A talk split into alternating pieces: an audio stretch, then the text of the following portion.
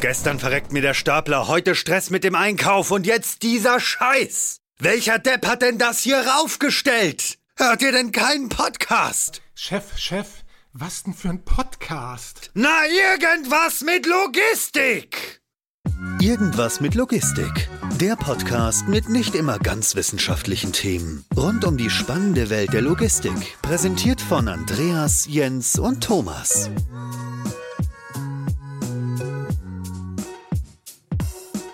Ja, moin, es ist wieder Montag. Neue Folge Irgendwas mit Logistik. Ich habe heute Jens bei mir. Moin, Jens. Moin, Andreas. Und ergänzend zu uns beiden haben wir den Timo und den Sven dabei. Hi, ihr beiden. Hallo, moin, moin. Hallo zusammen, ja. Ähm, Timo, möchtest du anfangen, einmal kurz erzählen, wer du eigentlich bist und wie es dich hierher verschlagen hat? Gerne. Ja, mein Name ist Timo Willberger. Ich bin jetzt seit zehn Jahren bei Miebach für das Business Development verantwortlich, vor allen Dingen im Fashion-Bereich.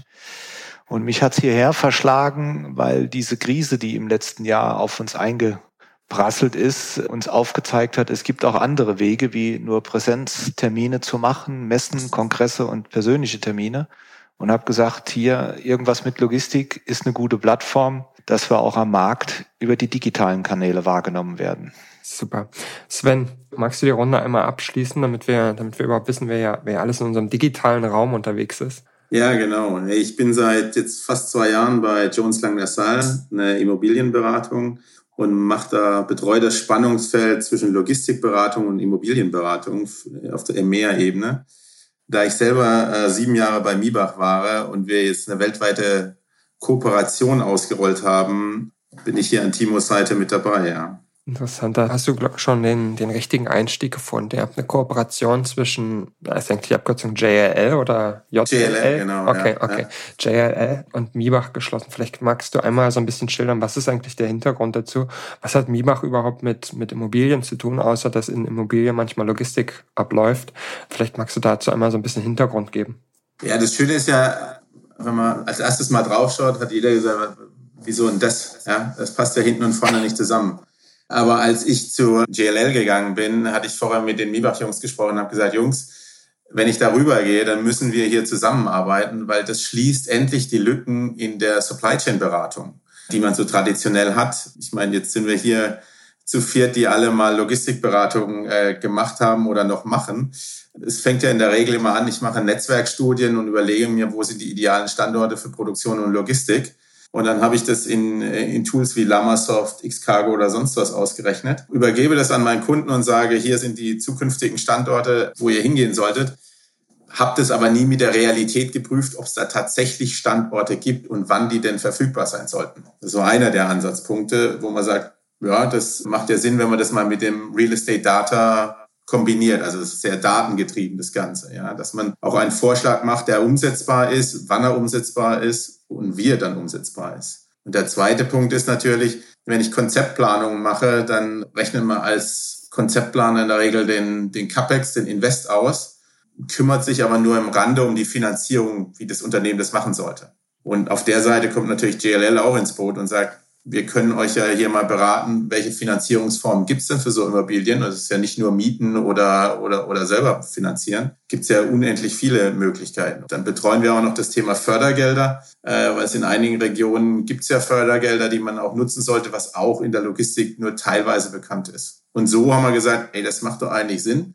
Miebach ist weltweit tätig, äh, JLL noch ein bisschen größer und so können wir beide voneinander für den Kunden davon profitieren. Ja. Hm, interessant. Jetzt ist es ja so, dass, dass ihr eigentlich zwei verschiedene Beratungsdienstleistungen gebündelt habt, sage ich mal im weitesten Sinne ja. so, wie, so wie du es gerade geschildert hast. Ist denn von JL das Butter- und Brotgeschäft Beratungsdienstleistung oder seid ihr da eher irgendwie, keine Ahnung, vermietend oder, oder entwickelnd unterwegs? Wie, wie, ist da das, wie ist das Geschäft aufgebaut? Also das Butter- und Brot, äh, Brot- und Buttergeschäft ist eigentlich die Vermietung oder der Verkauf von Immobilien. Mhm. Da das Ganze aber immer weiter fortschreitet und immer mehr Beratungsleistungen gefragt werden, haben wir gesagt, okay, wir kombinieren nicht, der eine macht das, der andere macht das. Nee, wir kombinieren die Services in, in einen Service. Wir kombinieren, wir machen einen neuen Ansatz, wie man Netzwerkstudien durchführt. Wir, wir führen Konzeptplanungen anders durch, mit einem finanzgetriebenen Ansatz auch hin, mhm. dass man das beides kombinieren kann, ja, und nicht der eine macht das, übergibt es an einen anderen und wieder zurück, ja, dann hat der Kunde auch nicht so viel gewonnen. Ja, vielleicht ein bisschen Zeit, aber wenn man das integriert macht, hat das natürlich schon einen Riesenvorteil. Ja. Aber es erhöht natürlich die Komplexität im Projekt. Ne? Timo, wie siehst du das? Ähm, jetzt, jetzt hast du gesagt, du bist mit zehn Jahren bei Miebach und typischerweise ist ja Logistikberatung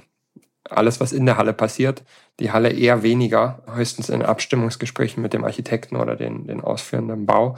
Wie siehst du das? Verkompliziert das nicht eigentlich auch so ein Stück weit das Projekt? Nein, es macht es zwar als solches komplexer, aber es verkompliziert das Ganze nicht. Ähm, ich sag mal, die Logistik hört ja nicht auf nach dem Warenausgangstor und fängt auch nicht an erst am Wareneingangstor. Und unser Gründer, der Dr. Miebach, hat vor vielen Jahren schon in dem Namen oben reingeschrieben in unserem Logos the Supply Chain Engineers. Das heißt also, wir betrachten die Supply Chain genauso wie die Logistik innerhalb der vier Wände. Und insofern ist diese weltweite Partnerschaft für mich als Business Developer sehr, sehr gut gekommen oder zum richtigen Zeitpunkt gekommen, weil wir haben jetzt eine Möglichkeit, den Kunden ganzheitlich zu betreuen.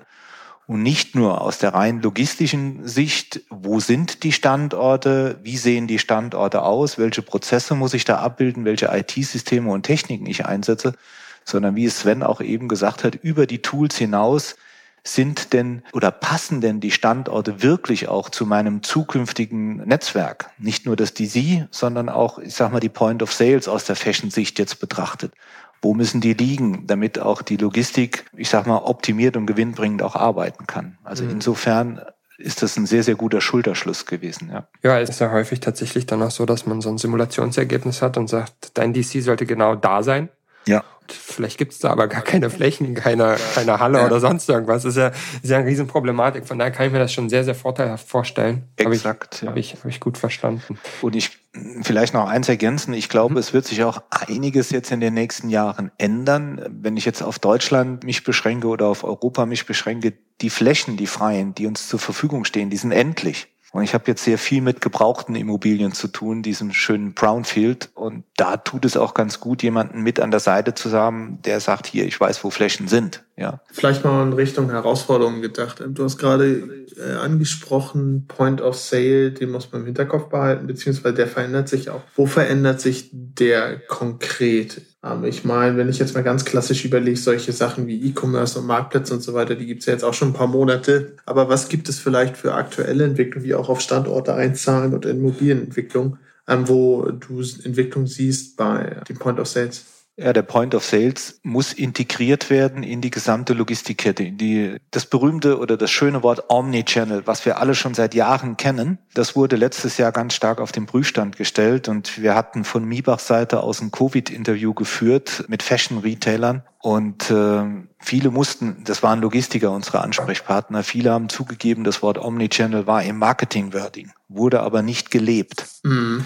Das heißt, von der Kultur her nicht, von der Logistik her nicht. Das waren richtige Stolpersteine. Ich sage nur eins, getrennte Bestände. Das ist das klassische Beispiel ja, für ja. den E-Com und für den Retail. Und da wird sich am Point of Sales einiges ändern. Da sind wir auch im Moment in Gesprächen mit GLL. Wir sehen also, holen wir eine 1A-Anlage, 1A-Lage in, in der, an der Zeit in Frankfurt. Da gibt es Retailer, die haben über vier, fünf Stockwerke ihre Shops dort. Das wird sich reduzieren. Da wird es vielleicht nur noch zwei Ebenen geben. Was mache ich mit den anderen Ebenen? Sind das sogenannte Micro-Hubs für mich, damit ich die Themen Click and Collect oder Ship from Store und solche Dinge abwickeln kann? In diese Richtung wird sich der Point of Sale, glaube ich, stark verändern. Ja, ja also auch von, von meiner Seite. Wir haben ja wir machen das Ganze ja nicht nur in der Logistik, sondern wir machen das ja auch äh, mit den Retail Stores. Also wir, wir haben so sogenannten Retail Explorer, der praktisch alle Lagen von den Stores aufgenommen hat. Wir wissen, wer wo der Mieter ist und wie lange die Mietverträge gehen. Und wenn man das Ganze mal betrachtet, haben wir natürlich einen Trend. Man muss ja nur die Zeitung aufschlagen, dass viele sagen, wir brauchen gar nicht mehr so viele Stores oder wir gehen in kleinere Stores jetzt, weil wir sagen, wir machen viel mehr über E-Commerce.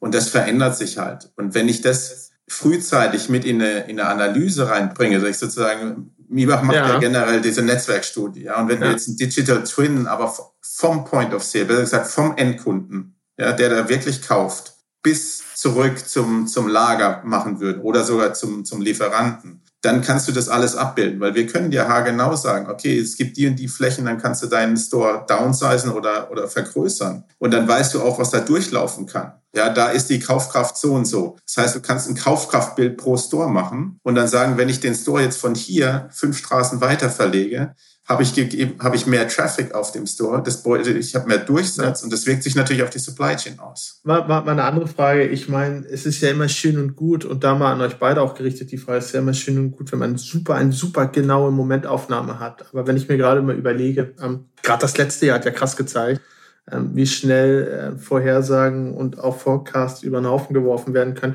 Wenn ich super genau diese Analyse, die ihr gerade beschrieben habt, fahre, ja, und ja. Ähm, auf der anderen Seite dann eine Immobilien-, eine Standortentscheidung treffe, mhm. die wahrscheinlich in ihrer Flexibilität nicht damit ähm, vergleichbar ist. Ich packe irgendwo fünf Fachbodenregale für zehn Tage hin. Ja.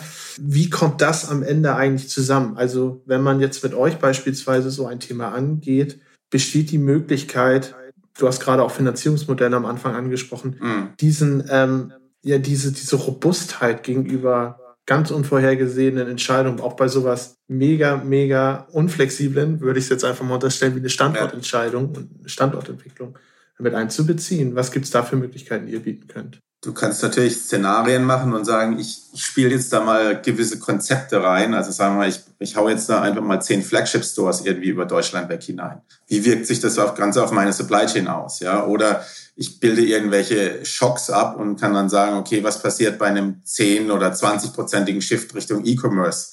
Wie verhält sich dann mein Lager hinten dran? Die Simulation macht ja, Timo, korrigier mich, aber ich weiß nicht, der Kamel macht das schon seit acht bis zehn Jahren bei Miba, dass der ja die Lager simuliert. Und wenn, wenn wir dann einfach die Auftragsstruktur ändern würde, würde sagen, wir gehen jetzt 20 Prozent weniger Store-Belieferungen und, und kippen das irgendwie Richtung E-Commerce.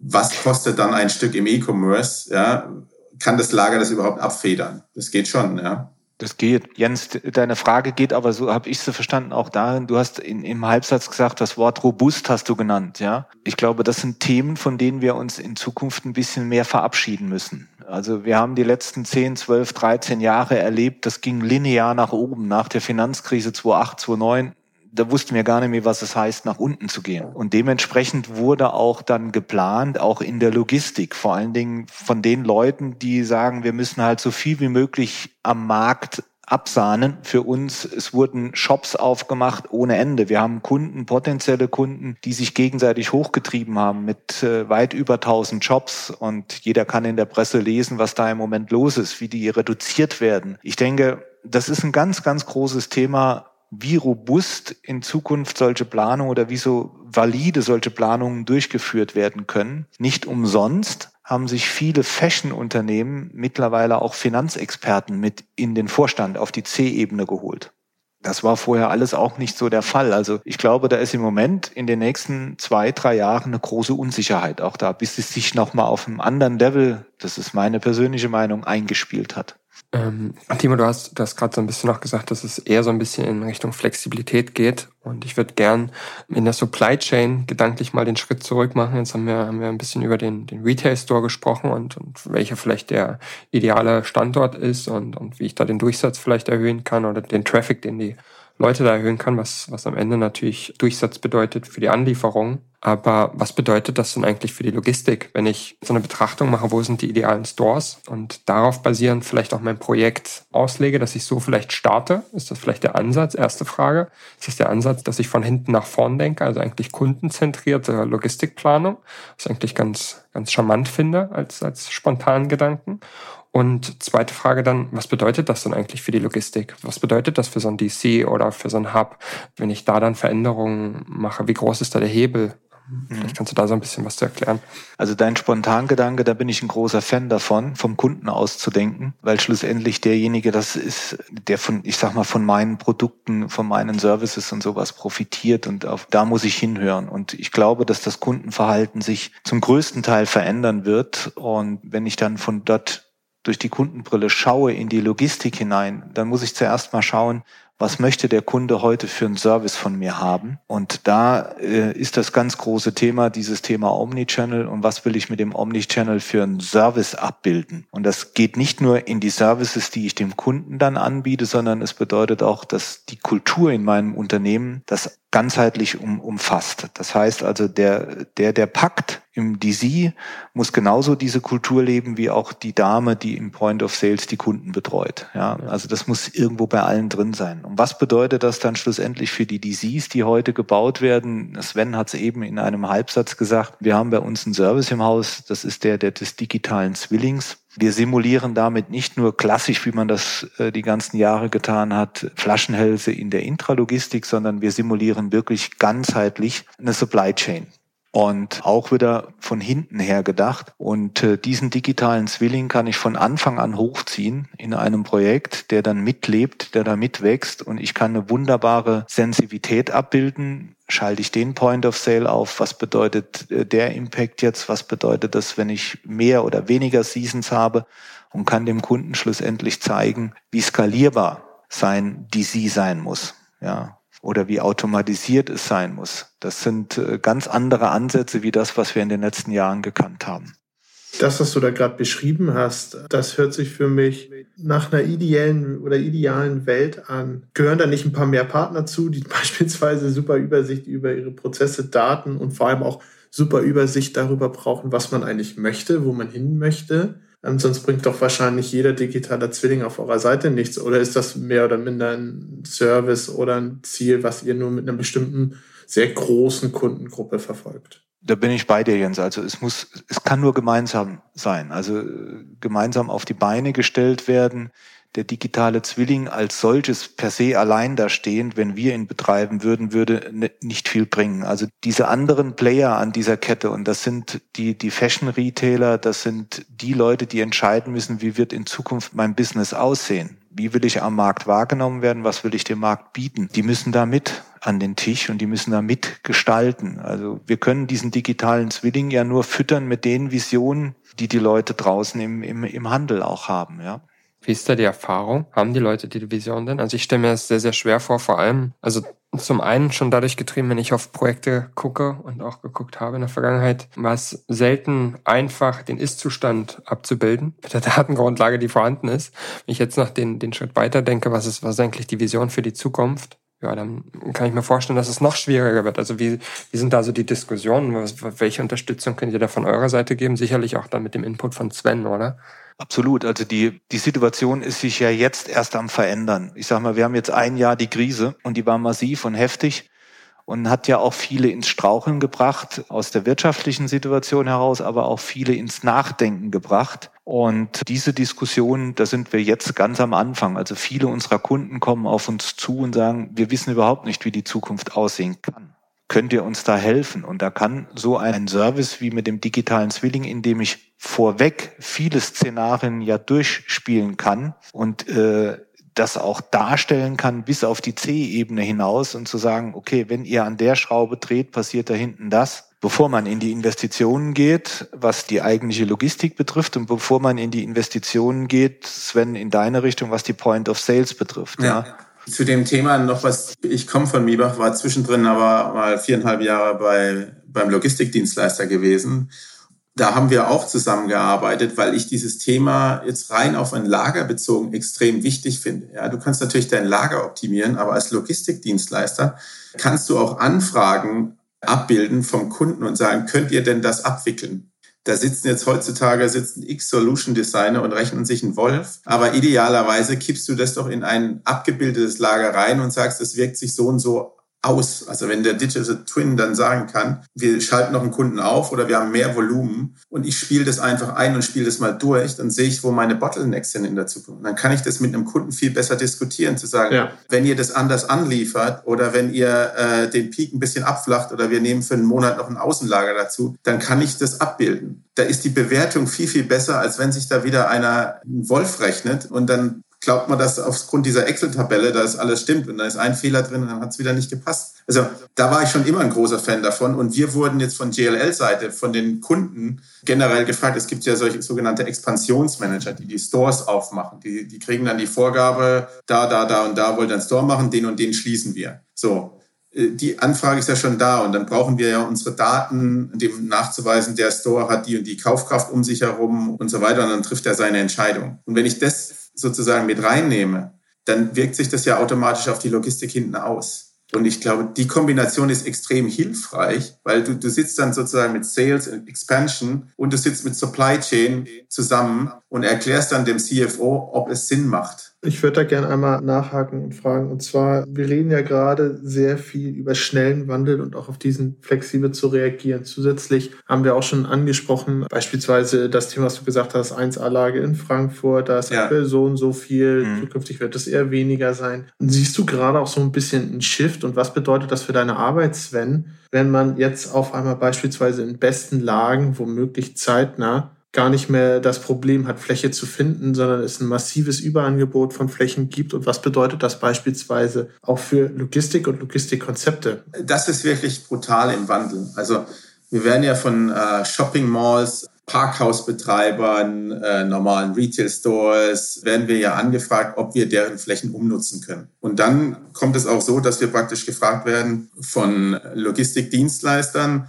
beziehungsweise Last-Mile-Konzepten, mhm. habt ihr Flächen hier für 300, 400 Quadratmeter oder 1000 Quadratmeter. Ja. Dark Kitchen ist auch so ein Thema. Die suchen solche Sachen, ja, um dann einfach in die Innenstadt mitten reinzugehen, da zu kochen, dann die Fahrräder loszuschicken. Oder halt in irgendwelche Gebiete zu gehen, wo sie dann ihre Fahrräder abschließen können, ja. äh, in einem Parkhaus beispielsweise, und dann morgens rauschen die alle raus und, und verteilen irgendwas. Aber, aber die, die Anfrage ist ja das eine, aber ist sowas überhaupt realistisch so schnell möglich, solche Flächen umzunutzen? Äh, das geht relativ schnell, ja. Also gerade die Parkhäuser, die sind jetzt komplett im Wandel. Mhm. Die Retail Stores, da diskutieren wir auch mit den Mallbetreibern. Machen einen Front Store in der Mall, also so die ersten, wenn du in so eine Mall reingehst und siehst natürlich das Schaufenster und dann sind, sagen wir mal, die ersten 300 Quadratmeter oder 400 Quadratmeter sind irgendwie ja. irgendein Shop. Und hinten dran ist dann ein Logistikdienstleister, der, weil es halt ja. mitten in der Stadt ist, der da sein, seine Pakete annimmt. Da sind ja häufig Rampen dran. Das ist ja der große Vorteil. Da sind Rampen dran für die Anlieferung.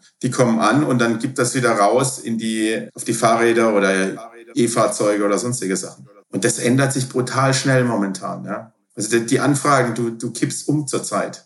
Also alle, alle, mit denen man so spricht, die, die so aus städtischer Sicht kommen, die sagen natürlich, okay, der Service ist gut und schön, aber irgendwie versaut das ja so ein bisschen das Bild meiner Innenstadt. Ne? Also keiner will, hat, jeder hat irgendwie so ein bisschen die Vorstellung, dass irgendwie ein Lager in der Innenstadt und so weiter und das ist total unansehnlich, weil Leute sollen ja flanieren und es soll schön aussehen.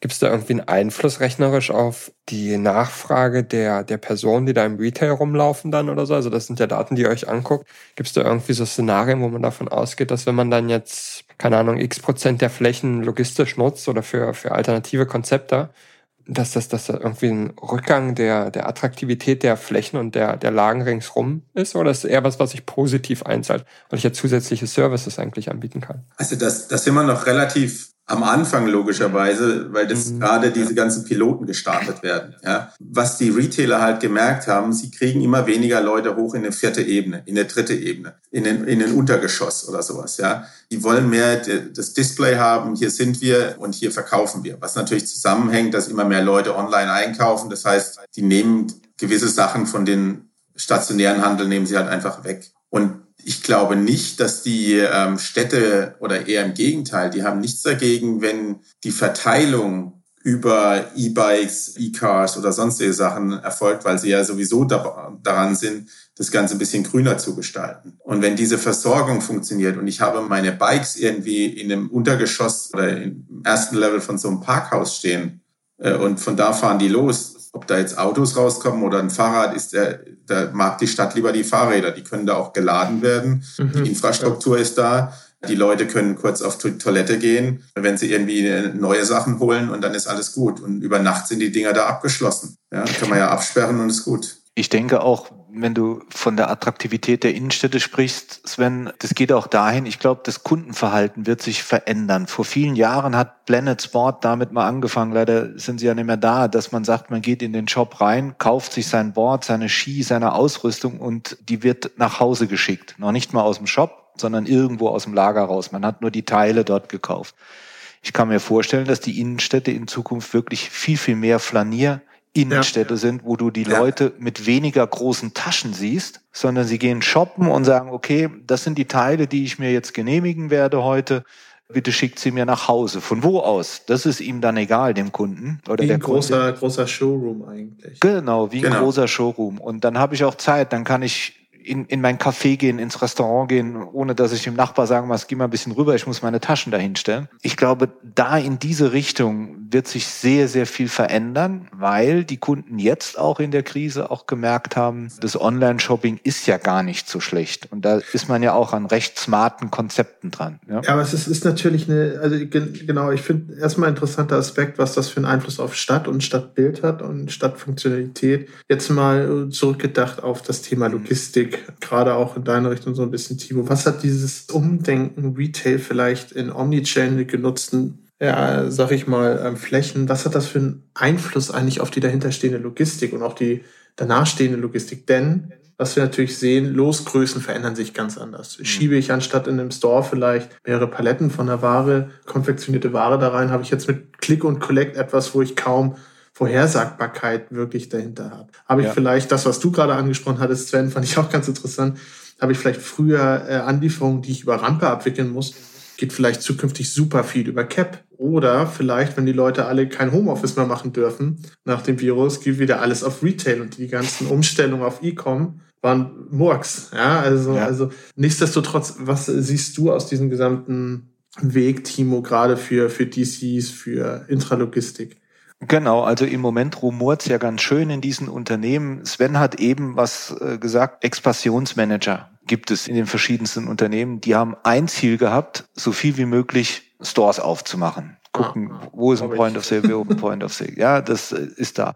Dann gibt es den Einkauf in einem Unternehmen der hat versucht, so viel wie möglich große Mengen einzukaufen, damit er die besten Preise rausschlagen kann. Und dann gab es den Vertrieb, der hat versucht, so viel wie möglich tolle Bestände auf Lager zu haben, damit er immer Sicherheitsbestände hat. Und diese Silos, die in den Unternehmen sind oder waren und immer auch noch sind, das ist ein Thema, die müssen jetzt aufgelöst werden, damit das Verständnis da ist, dass diese Welt da draußen wesentlich mehr Flexibilität von mir als Unternehmen erwartet.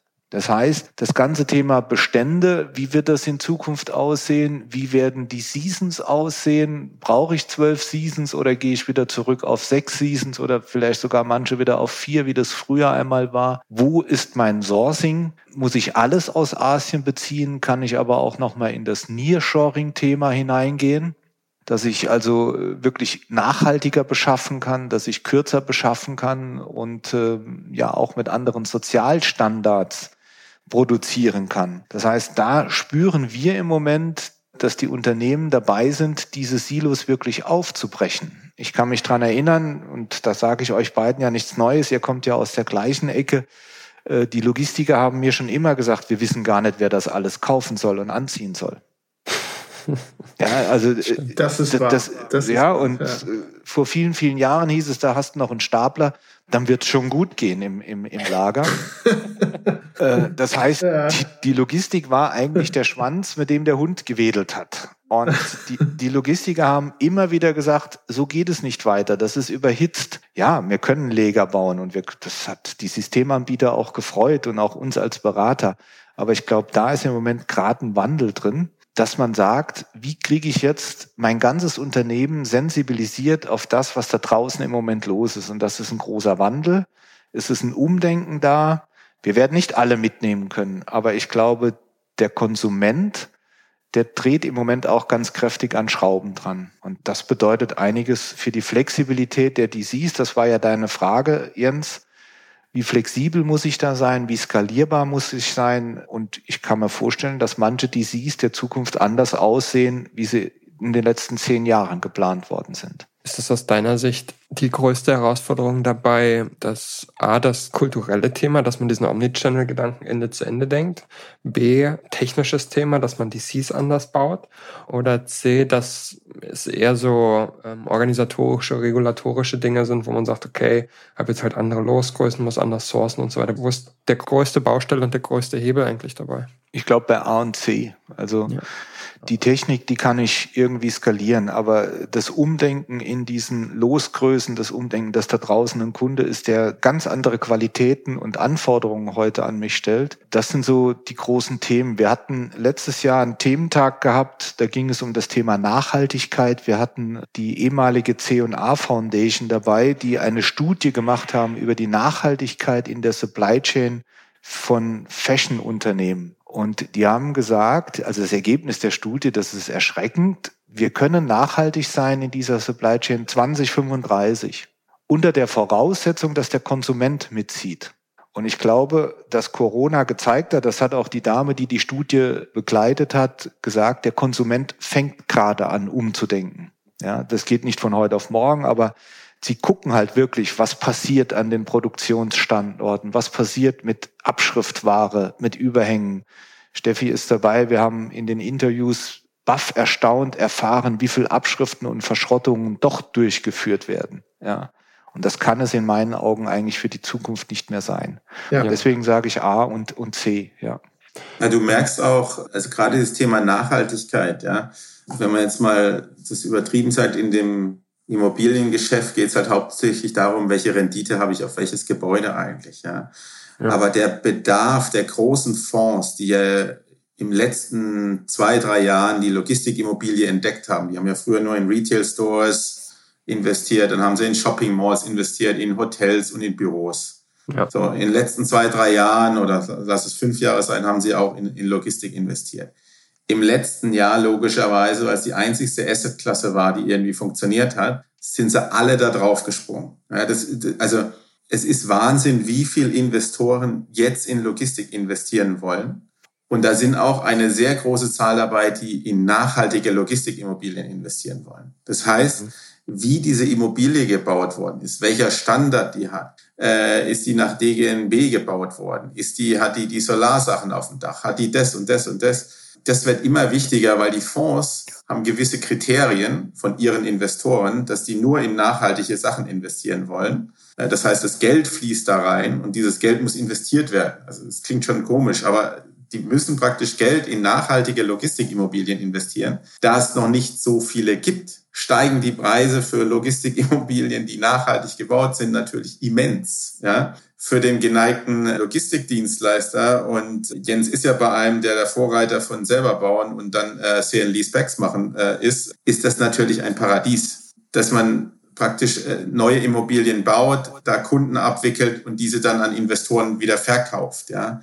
Also der Bedarf ist riesengroß, solche Immobilien zu haben. Und es hat natürlich auch den Druck, dass in der Zukunft, auch mit diesem Green Deal 2030, dass die großen Corporates sich daraus auf, daran ausrichten müssen. Die müssen ihre Supply Chain grün machen.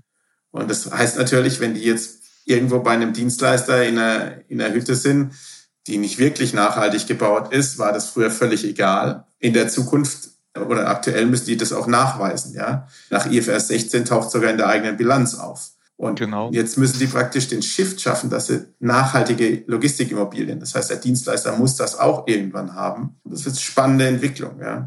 Und dasselbe spürst du auch auf der Konsumentenseite. Man sieht ja, einige Fast-Fashion-Firmen sind ganz schön in Verruf bekommen, so nenne ich das einfach mal, weil der Konsument äh, durchaus hinterfragt, wo kommt meine Ware her, mit welchem Material wurde sie hergestellt, unter welchen Bedingungen. Ich denke, das geht alles in die richtige Richtung. Es wird noch Zeit brauchen, aber es wird dorthin laufen, ja. Jetzt haben wir ein super interessantes Themenfeld aufgemacht, wo ich gar nicht so weit ins Detail eigentlich wollte und eigentlich auch gar nicht weiter will, aber Sven, du hast, du hast über die Kosten in dem Zusammenhang auch gesprochen. Da würde ich gerne nochmal die Brücke schlagen zu dem Thema, das wir vorher hatten, wo wir so ein bisschen eher über die innerstädtischen Flächennutzung gesprochen mhm. haben. Die Kosten für, für so einen Retail-Store, jetzt hatten wir das Beispiel, irgendwie hat sich durch die ganze Gesprächsrunde gezogen mit dem, mit dem viergeschossigen Bau in der Innenstadt, wo zwei Geschosse jetzt in Zukunft für logistische Abwicklung genutzt werden. Ist nicht viel zu teuer? Der, der Quadratmeterpreis ist doch unglaublich teuer im Vergleich zu einer Lagerhalle, die ich konventionell dafür nutzen kann, die ich, die ich vielleicht irgendwo finde. Wo ist, wo ist da der Hebel? Und sagen, so macht es Sinn über Servicekosten, die ich dann vom Kunden, vom Endkunden nehme? Oder wie kann ich das irgendwie kreuzfinanzieren, querfinanzieren? Äh, das ist richtig. Also entweder muss ich das über irgendwelche Services machen, die ich dann innerstädtisch anbieten kann. Sozusagen, dass ich als Logistikdienstleister die Abwicklung in den Stores mache, also die Sachen einräume, verräume, aufhänge und die Retouren mitnehme und dann auch verschicke. Das kann ich natürlich machen. Das andere ist allerdings auch, die Besitzer von Retailflächen denken langsam um. Also es gab, es gab früher wenn du das gesamte Gebäude gemietet hast, äh, wurde die Miete jetzt nicht wirklich auf jeden Quadratmeter in jeder Ecke aufgeklustert. Mag für den Logistiker verwunderlich sein, dass sowas geht, aber da wurde halt eine Gebäudemiete gemacht. Mhm. So. Und die Gebäudemiete ist nicht viel anders, wenn du drei Stockwerke, wie wenn du vier Stockwerke mietest. In der Regel war das vierte Stock eh irgendwie ein Lager von ihm vorher. Jetzt muss man nur gucken, ob man das in der Zukunft so nutzen kann, das Ganze. Ja, oder es war ein, äh, ein, ein Raum, wo dann die Mitarbeiter ihre Pause gemacht haben, beispielsweise. Ja, und ähm, das ändert sich einfach. Die, die, es gibt auch im, das wäre wieder eine spannende Sache, wo die Logistik von lernen könnte. Im Retail gibt es Umsatzmieten. Das heißt, die Miete ist basierend auf dem Umsatz, der erzielt wird, zum Teil. Äh, das wäre mal interessant für Logistikdienstleister. Ja? Im also Kaufhäuser gibt das beispielsweise, oder? Ja, genau, ja. Und wenn, wenn du dir jetzt überlegen würdest, als äh, man nimmt dieses Konzept mal als Logistikdienstleister, das heißt, die Logistikimmobilie geht in dieses Ding mit rein und sagt, lieber Logistikdienstleister, mhm. du kriegst jetzt hier den und den Kunden. Und wenn du hier viel Umsatz machst, ist die Miete hoch. Wenn es nicht, nicht viel machst, ist sie, ist sie ein bisschen niedriger. Also sozusagen ein Teil fix und der andere variabel basierend auf dem Umsatz, den du machst. Ja, ich, ich denke, dann kannst du anders anbieten, auch als, als Logistikdienstleister. Ja, dann kannst du ein bisschen mehr ins Risiko gehen, sagen, okay, ich gucke, dass ich noch einen anderen Kunden mit dazu kriege, als Beispiel. Finde ich einen sehr, sehr interessanten Ansatz an der Stelle, ja. Ich glaube auch, dass es so das Verhältnis zwischen ähm, den Mieten gerade von Gewerbeflächen ist dann auch nicht so unfassbar krass anders, als man das vielleicht ähm, ja. im ersten Moment erwarten würde. Also das ist, der Unterschied ist nicht so rapide, nee. ähm, dass wirklich alle Geschäftsmodelle werden. Aber ich finde dieses umsatzbasierte Ansatz, den finde ich Finde ich sehr, sehr spannend. Der kommt natürlich aus einer gewissen, sag ich mal, Logik, dass du möglichst diverse Geschäfte, diverse Arten von Geschäften in deinem Bereich haben möchtest, um Leute anzulocken. Aber wenn man die Gedanken ein bisschen weiter fasst, kann man das sicherlich auch als Logistikfläche denken. Bin ich voll ja. bei dir. Finde ich ganz interessant. Ich finde auch noch einen anderen Aspekt dort ganz interessant. Desto mehr du eigentlich sozusagen wie, wie kleine Buffer in die Städte reinholst, mhm desto mehr umgehst du ja auch eigentlich ein Riesenproblem. Ich weiß nicht, äh, Timo, ob euch das auch schon öfter begegnet ist, aber es gibt ja Regionen in Europa, auch in Deutschland, wo die Kettennetze, wenn du wirklich irgendwo einspeisen möchtest für B2C, schon so überlastet teilweise sind, dass du durch ganze Regionen erstmal deine LKWs karren musst, um überhaupt in irgendwelchen abgelegenen Cap-Netzen einzuspeisen. Das umgehst du natürlich alles, wenn du diesen Cut zum E-Com erst in der Stadt machst. Genau. nicht schon aus dem großen DC beispielsweise oder generell im stadtdinahen Flächen Omnichannel-seitig denkst und nicht nur für den Retail optimierst. Ja, da bin ich absolut bei dir. Ich meine, ich wohne ja draußen auf dem platten Land hier und ich habe gerade Sven letzte Woche gesagt, ich habe vernommen, jetzt im Nachbarort wird so sogenanntes Micro-Hub von der DHL gebaut. Einfach weil sie gespürt haben, dieses ganze Omnichannel-Thema, also E-Commerce zu einem Endkunden hier zu liefern, macht eher Sinn, das wirklich dann von dort der Rampe mit Cap zu machen, als wie dass ich, äh, dass ich das über weit, weit her kutsche von großen DCs, ja. Kannst du da ein bisschen, ein bisschen weiter ausführen, was ihr so in die Richtung, gerade City-Logistik oder auch Mikrofilm in, in, der Richtung schon konkret macht? Weil ich habe irgendwie das Gefühl, viele reden darüber. Wir reden alle, glaube ich, gerne darüber, weil sicherlich eines der entscheidenden Zukunftsthemen. Trotzdem ähm, ist es ja sehr, sage ich mal, rar gesät, was es dort wirklich an konkreten Konzepten gibt. Hast du da vielleicht noch ein bisschen was wir aus dem Nähkästchen? Würde ich gerne, aber ganz offen und ehrlich, wir sind da ganz am Anfang. Ja, ja. also das, das ist ein großes Thema, dem wir uns jetzt auch stellen, auch von unserer Ausrichtung her. Es ist in, in den Gedanken, ist es da, aber dass es da jetzt schon ausgereifte Konzepte gibt, äh, nee, wenn ist das woran scheitert dann ja. aus, aus eurer Sicht? Also was ist denn das Puzzlestück, das fehlt? Ähm, jeder hat irgendwie, das ist tatsächlich, teile ich die Wahrnehmung mit dir ähm, und, mhm. und Jens sicherlich auch, ja. also was, was uns viel beschäftigt. Ähm, es gibt irgendwie viele kleine Silos und Inseln, aber irgendwie fehlt uns noch das, das Gesamtbild. Was ist aus deiner Sicht das fehlende Puzzlestück? Ich glaube, die Kultur im Moment noch, das Denken von uns. Wir denken noch nicht in diese Richtung wie das aussehen könnte mit diesen ganzen ja. äh, Micro-Hubs, mit den, mit den Innenstadtverkehren, da sind wir noch gar nicht. Also wir sind ja auch getrieben hier in, in Deutschland immer noch vom Automotive-Markt, sag ich jetzt mal. Und, mhm. und jeder fährt gerne mit seinem Auto in die Stadt, lädt dann nachher den Kofferraum voll und fährt wieder nach Hause. Und wenn es auch 50 Kilometer sind. Also ich glaube, auch dort hat das Umdenken gerade im Moment erst angefangen. Wie ist denn das aus deiner Sicht, Sven? Also bei uns ist City Logistik unglaublich stark momentan. Das hängt allerdings zusammen. Ich glaube, das sind halt zum Teil die die jungen Wilden, ja, die dann sagen, wir machen da einfach mal was auf, besorgt mir eine Halle da und da. Man wundert sich, als ob da ein Konzept hinten dran ist, aber als Immobilienfirma ist es dann äh, eher egal.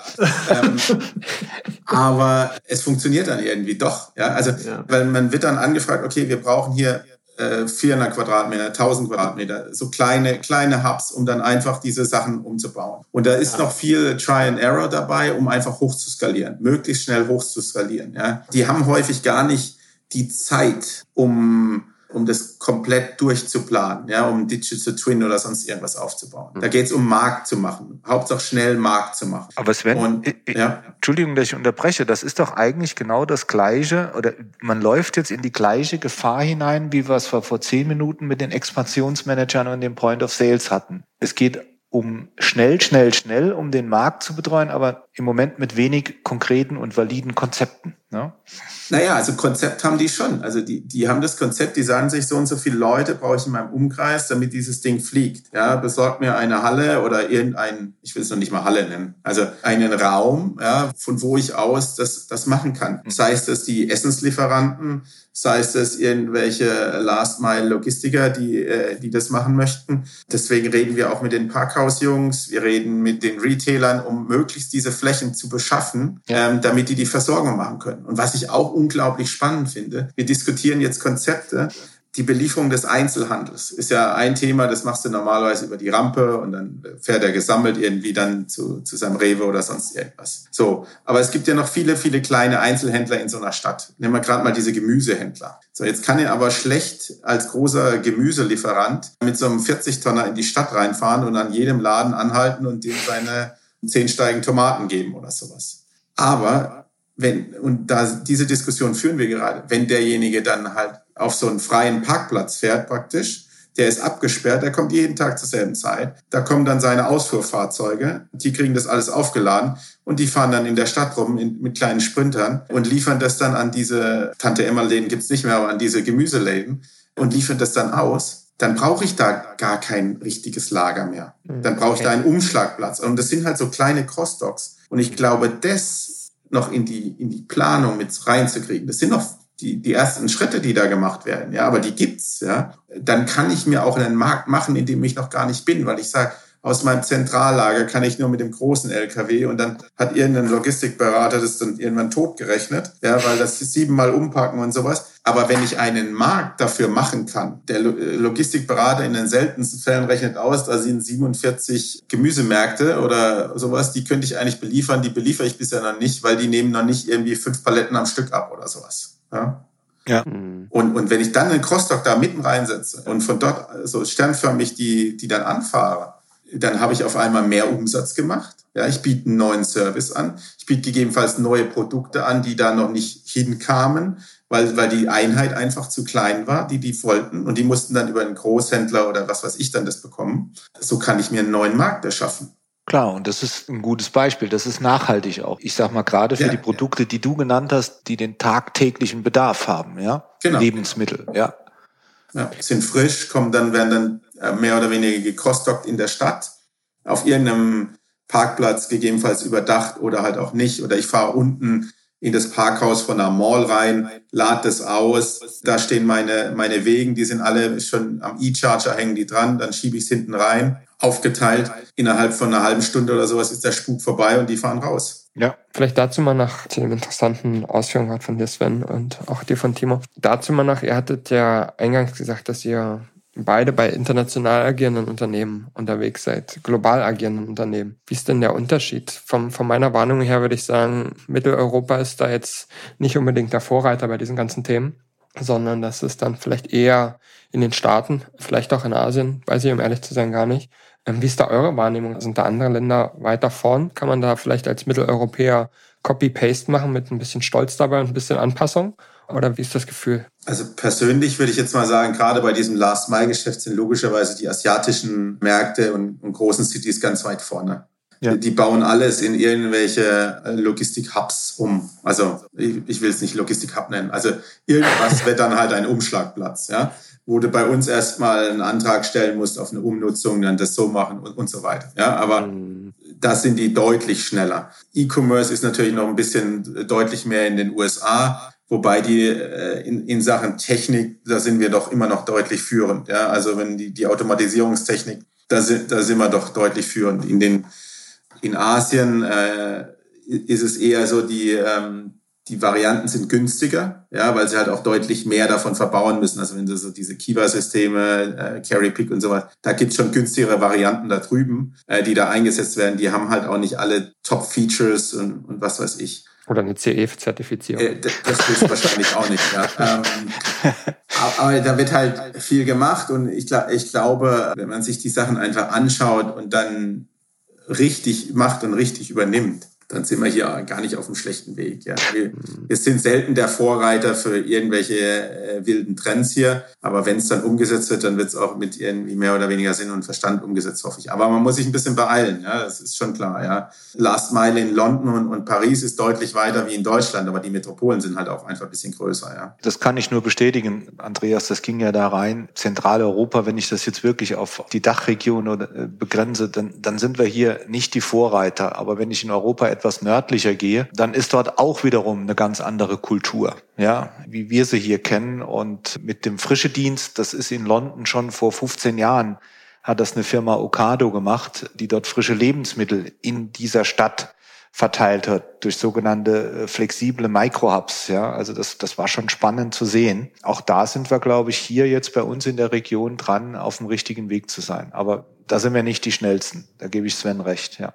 Danke euch beiden. Ich finde ähm, auch gerade eure beiden letzten Statements waren ein sehr, sehr gutes Schlusswort, was das mehr oder minder auch gut zusammengefasst hat. Wir haben heute in der Folge relativ gut verstanden, finde ich, ähm, warum ihr beiden auf welcher Ebene eigentlich zusammengekommen seid, beziehungsweise die beiden Firmen, die ihr hier auch repräsentiert, was die zukünftigen Trends sind, wie man zukünftigen Trends auch durch vernünftige, sag ich mal, äh, Vorhersagen, sowohl auf die einen Seite, was du, Sven, dargestellt hast, was teilweise fast ein bisschen beängstigend war, als auch das, äh, Timo, was du dargestellt hast, fand ich sehr gut dargestellt. Und wir haben auch sehr gut darüber diskutiert, was das im Endeffekt aktuelle Entwicklung für Logistik als auch für die Immobilien, in denen Logistik passiert und um denen herum Logistik passiert oder passieren könnte, bedeutet. Deswegen ähm, vielen Dank euch beiden und hat mir sehr viel Spaß gemacht und bis zum nächsten Mal. Vielen Dank.